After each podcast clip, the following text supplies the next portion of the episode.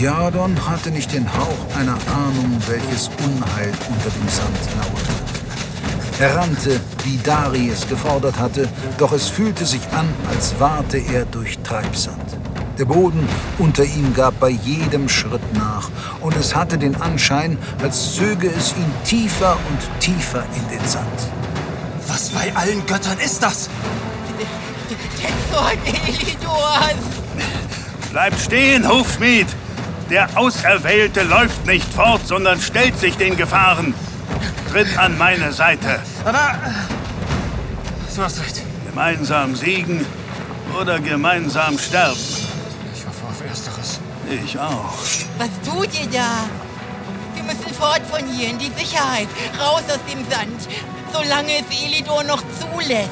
Sieh dich um, du halbe Kreatur. Hier ist überall Sand. Wo sollen wir denn hin? Wenn der Zorn Elidors uns will, dann soll er sich uns holen. Wir werden uns ihm stellen.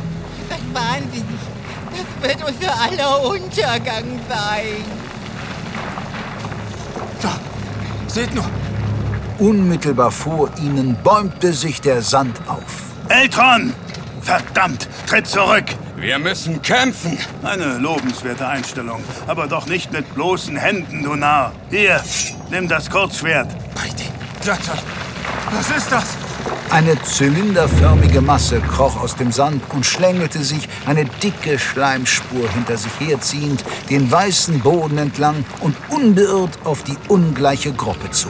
Womit haben wir es da zu tun? Mit dem Zorn Elidor. Still! Noch ein Wort von irgendeinem Zorn und ich vergesse mich. Es scheint keine Augen zu haben. Kann es etwas sehen? Die Vorderseite der Kreatur richtete sich auf. Es wirkte, als würde es die Umgebung ertasten. Das muss es gar nicht. Es spürt uns.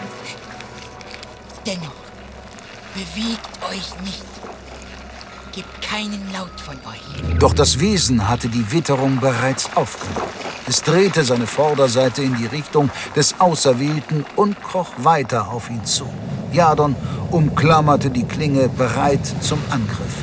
Plötzlich teilte sich die Vorderseite des Wesens in vier Spalten und gab ein mit spitzen Zähnen besetztes Maulpreis. Dickflüssiger Geifer rann aus der klaffenden Öffnung und landete mit einem unheilvollen Zischen im heißen Wüstensand. Bei den Göttern. Es hat es auf euch abgesehen, Auserwählter. Und es kommt niemals allein. Was soll das heißen? Der Shani blieb ihm die Antwort schuldig. Dafür schälten sich nach und nach weitere dieser schlängelnden Kreaturen aus dem Sand und richteten sich auf. Jadon zählte sechs an der Zahl. Es sind Würmer. Mit denen werden wir es doch wohl aufnehmen. Ein markerschütterndes Schreien ertönte von der ersten Kreatur, in das die anderen nach und nach einstiegen. Es klang so schrill, dass Jadon und der Blutritter ihre Hände auf die Ohren pressten. Eltron wankte ächzend zur Seite. Und dann platzte die erste Kreatur ohne Vorwarnung auf. Schleim spritzte meterweit. Den anderen Wurmmonstern ging es genauso. Seht nur, sie zerstören sich von allein. Oh nein. Es ist alles ganz anders. Glaubt mir. Es ist viel schlimmer. Teronia braucht einen neuen König. Thronanwärter aus allen Teilen des Reichs machen sich auf, um am Wettlauf der Könige teilzunehmen. Ein Weg voller Gefahren und Verderben liegt vor ihnen, den nur der rechtmäßige Thronerbe überleben wird.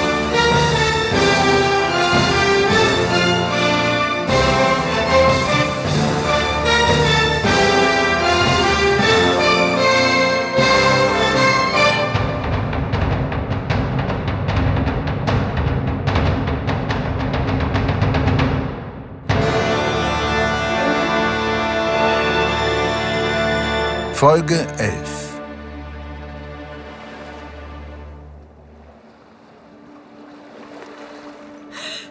Wasser! Wasser! Die Königstochter Kerina von Stromlingen schleppte sich mit letzter Kraft den Hang hinunter und ließ sich kopfüber ins Wasser fallen. Es war ihr völlig gleichgültig, wo sie war, welche Gefahren auf sie lauern konnten. Sie wollte nur diesen Durst stillen. Das kühle Nass umspülte ihren verschwitzten, glühenden Körper. Sie ließ sich fallen und versank darin. Unter der Oberfläche öffnete sie die Augen und sah sich umgeben von glasklarem Wasser, das einen Blick bis zum Boden preisgab. Grün schimmernde Algen bewegten sich auf dem Grund im Takt einer unsichtbaren Strömung. Womöglich war sie der Auslöser. Sie hätte stundenlang so verweilen können, sie empfand Frieden. Doch der Drang nach Luft ließ sie schließlich auftauchen.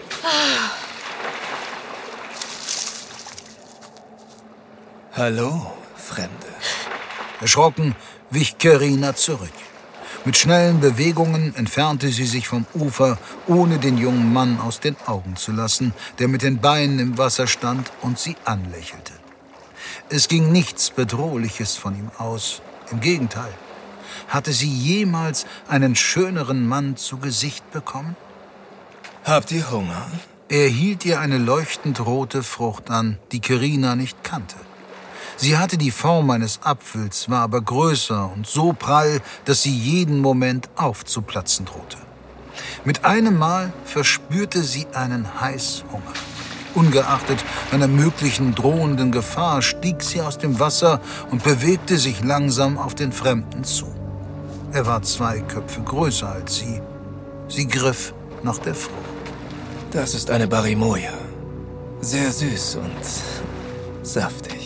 Sie nahm einen betörenden Geruch wahr, von dem sie nicht sagen konnte, ob er von der Frucht stammte oder von dem Mann. Sie spürte, wie ihre Sorgen nach hinten gedrängt wurden. Auf einmal gab es nur noch sie und ihn. Esst nur. Nehmt euch, was ihr braucht. Sie ließ es sich nicht zweimal sagen. Die Frucht schmeckte unglaublich zuckrig. Der Saft rann ihr aus dem Mund. Sie schloss die Augen und gab sich voll und ganz dem genussvollen Geschmack hin. Es schmeckt himmlisch. Ein wohliger Wind strich über ihre nackten Arme. Vermutlich wie du. Als sie die Augen wieder aufschlug, bemerkte sie, dass es nicht der Wind war, sondern der Mann, der mit seinen Fingern über sie glitt. Er war dicht an sie herangetreten. In einer sanften Bewegung nahm er ihr die Frucht aus der Hand. Esst nicht alles auf einmal. Sie kann süchtig machen. Aber sie stillt den ersten Hunger. Der Mann schien sie mit seinen intensiv hellen Augen zu verschlingen, als er sich ihrem Gesicht näherte und seine Lippen auf die ihren presste. Wie von selbst schmiegte sich ihr Körper an seinen. Während seine Zunge fordernd einen Weg zwischen ihre Lippen bahnte, erbebte ihr Unterleib. Eine unbändige Hitze stieg in ihr auf, süßer als der Geschmack der Frucht. Sie presste sich an ihn, spürte seine Härte. Sie wollte ihn, hier und jetzt. Noch nie hatte sie etwas so sehr gewollt wie diesen fremden Mann. Er löste seine Lippen und zog sie mit sich nach unten. Sie ließ es zu, dass er ihr das nasse Kleid abstreifte. Atemlos spürte sie seine Küsse überall.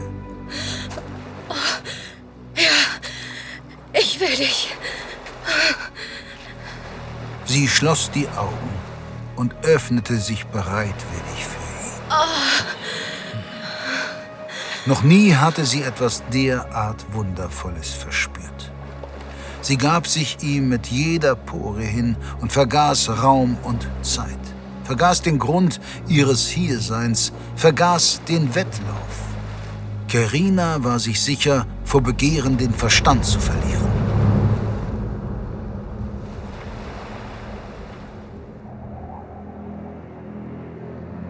Jadon stand vor einem wahr gewordenen Albtraum. Aus den zerplatzenden Würmern wandten sich unförmige, vogelartige Wesen mit ledernen Flügeln empor. Sie kreischten, flatterten, stiegen in die Höhe, reckten lange, gierig aufgerissene Schnäbel, besetzt mit schwarzen Zähnen. Es sind metamorphe Fledern. Viel schlimmer als die Würmer selbst, die ihnen als Hülle dienen. Was soll das heißen? Die Würmer waren ihre Wirte, indem wir heranwuchsen. Nun sind sie hungrig und haben neue Opfer gefunden. Opfer? So lasse ich mich ja ungern bezeichnen. Inselkreatur, tritt hinter mich. Eltron, zu mir. Jadon, an meine Seite. Kampfstellung, deckt meine Flanke. Das, das sind zu viele. Kannst du kämpfen, Fischer? Ich weiß nicht. Dann ist es an der Zeit, es herauszufinden. Nimm mein Kurzschwert und schlag auf alles ein, was sich dir nähert. Keinen Augenblick zu spät nahmen Eltron und Jadon ihre Positionen ein. Das erste Wesen spannte seine Flügel hoch im Himmel, um sich im nächsten Moment auf sie zu stürzen. Mit einem wuchtvollen Hieb brachte der Blutritter das fliegende Wesen zu Fall. Doch es hatte den Angriff noch nicht beendet, setzte seine Attacke vom Boden aus fort. Mit dem spitzen Schnabel versuchte es, auf die Beine des Blutritters einzuhacken. Dabei bewegte es sich so flink, dass Adalgisos Schläge es wieder und wieder verfehlten. Jadon hatte bereits zwei gezielte Hiebe auf eins der Monster losgelassen, doch es schüttelte sich nur kurz und zeigte sich unbeeindruckt. Ach, verflucht! Die Klinge geht nicht durch die Haut! Sie werden uns bei lebendigem Leibe zerhacken. Rings um sie herum brach der Sand auf und gab weitere Wurmkreaturen preis, die auf sie zukrochen, während ihre Spitzen aufplatzten und die lederartigen Fledern preisgaben, die sich unversehens auf die Gruppe stürzten. Seht nur, unser Fischer. Er weiß ja doch mit einer Klinge umzugehen. Tatsächlich hatte sich Eltron mit seinem Kurzschwert aus Adalgisos und Jadons Schatten gelöst und stürzte sich auf den nächstbesten Angreifer. Der Fischer ließ ihm nicht mehr die Chance, nach oben zu kommen. Mit einem weiteren Hieb warf er es auf den Rücken und versenkte das Schwert im ungeschützten Bauch der Kreatur, aus dem eine schwarze, übel riechende, zäh fließende Flüssigkeit quoll. Wir müssen sie am Bauch treffen. Angestachelt vom Erfolg taten Jadon und Adalgiso es dem Fischer gleich und bekämpften ihre Gegner mit einer neuen Taktik. Sie zeigte Wirkung, doch es wurden immer mehr Kreaturen, die aus dem Wüstensand krochen, als würde das Geräusch der Schlacht immer mehr von ihnen anlocken. Das sind zu viele! Wir dürfen nicht aufgeben. Weg mit der Erschöpfung. Ausruhen können wir uns noch, wenn wir tot sind. Jadons Arme waren getränkt von dem schwarzen Blut der Kreaturen. Der Gestank zerstäubte seine Sinne, noch hatte ihn keines dieser Vogelwesen erwischt. Aber das war nur eine Frage der Zeit. Vorsicht, Fischer! Hinter dir! Die Warnung kam zu spät. Ehe Eltron es schaffte, sich umzudrehen, hatte der spitze Schnabel einer dieser Kreaturen nach seinem Waffenarm geschnappt und zog und zerrte daran. Der Fischer ließ das Schwert fallen, versuchte das Tier abzuschütteln, das sich wiederum mit aller Kraft gegen seinen Gegner stemmte und wie wahnsinnig am Arm zerrte. Grundgütiger! Mit einem harten Ruck schaffte es das Wesen, den Arm vom Körper des Fischers zu reißen. Es flog mit seiner Beute davon. Nein! Gott, das hat ihm den Arm ausgerissen. Dari, verbinde ihm die Wunde. Was? Lasst uns dieser Sache endlich ein Ende setzen. Jadon nickte entschlossen und Seite an Seite mobilisierten die beiden ihre letzten Kräfte. Jadon verspürte ein Vibrieren in seinem Körper, eine Art Klang, der ihn gänzlich in Besitz nahm und sich auf seine Waffenhand fokussierte. Er vollführte Bewegungen in einer Schnelligkeit, die sein Geist nicht mehr wahrnehmen konnte. Die Klinge brachte die Luft zum Singen. Es war der Gesang des Todes. Beidrol Gura, du bist es. Du bist der Auserwählte. Jadon pflügte sich durch die angreifenden Bestien, erledigte sie nach und nach, zerstörte die sich aus dem Sand wühlenden Würmer, ehe die Fledern aus ihnen herausbrechen konnten. Und dann, endlich, war es vorbei. Atemlos drehte er sich langsam im Kreis, ließ seine Waffe sinken und fiel in völliger Erschöpfung zu Boden.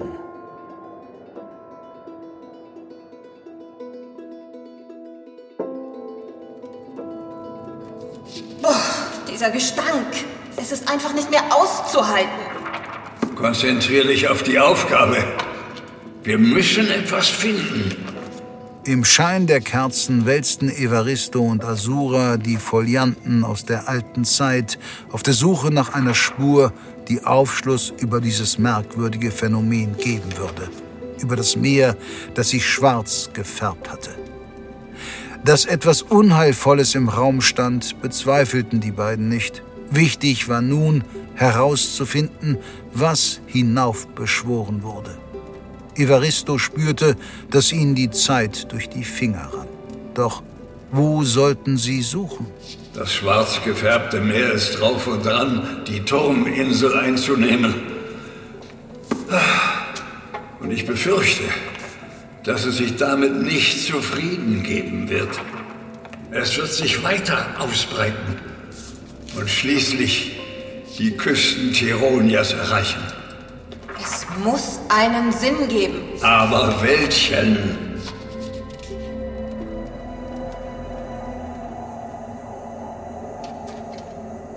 Das gesehen? Ich habe dem Fischer die Wunde mit dem Saft der Bitterwurz ausgewaschen. Und er hat nicht einmal den Mund verzogen. Ich habe gestandene Männer gesehen, die bei dieser Behandlung vor Schmerzen ohnmächtig wurden. Bei den Göttern. Sie haben ihm bei lebendigem Leib den Arm ausgerissen. Und er steht da, als wäre es nichts. Und dieses Blut? Ist es das? Blut? Was aus der Wunde des Fischers kam, hatte dieselbe Farbe wie das Blut dieser Wurmkreaturen. Jadon schwieg. Zu sehr stand ihm noch der Schock in den Knochen. Alles verschwamm in seiner Erinnerung. Tatsächlich war die Wunde des Fischers das letzte, an das er sich mit klaren Gedanken erinnern konnte. Danach hatte sich ein wundersamer Mantel um ihn gelegt, der alles in einen nebligen Schleier hüllte. Nun stand er da im schwarz getränkten Sand, umgeben von unzähligen Kadavern, von Würmern und Fledern. Das reinste Gemetzel. Weißt du, was ich glaube? Was? Dass wir beide diese Insel nicht lebend verlassen werden. Sag so etwas nicht. Du bist der Auserwählte. Du wirst diesen Wettstreit gewinnen und Teronia zurück in die alte Ordnung rufen. Was verstehe ich von Teronia? Von der Politik? Geschweige denn von der alten Ordnung. Ich bin doch bloß ein Hufschmied. Es geht nicht darum, was du einmal warst. Es geht darum, wer du bist und welcher Weg dir vorherbestimmt ist. Die Prophezeiung will es so. Und wenn die Prophezeiung sich irrt? Wenn du dich irrst? Wenn ich nicht der bin, für den du mich hältst? Adalgiso schwieg. Denn die Wahrheit war, dass er es selbst nicht wusste. Er erfüllte seinen Auftrag und hinterfragte nichts. Doch auch ihn plagten Zweifel. Er wusste nur eines mit absoluter Bestimmtheit, dass auf dieser Insel sein Ende vorbestimmt war.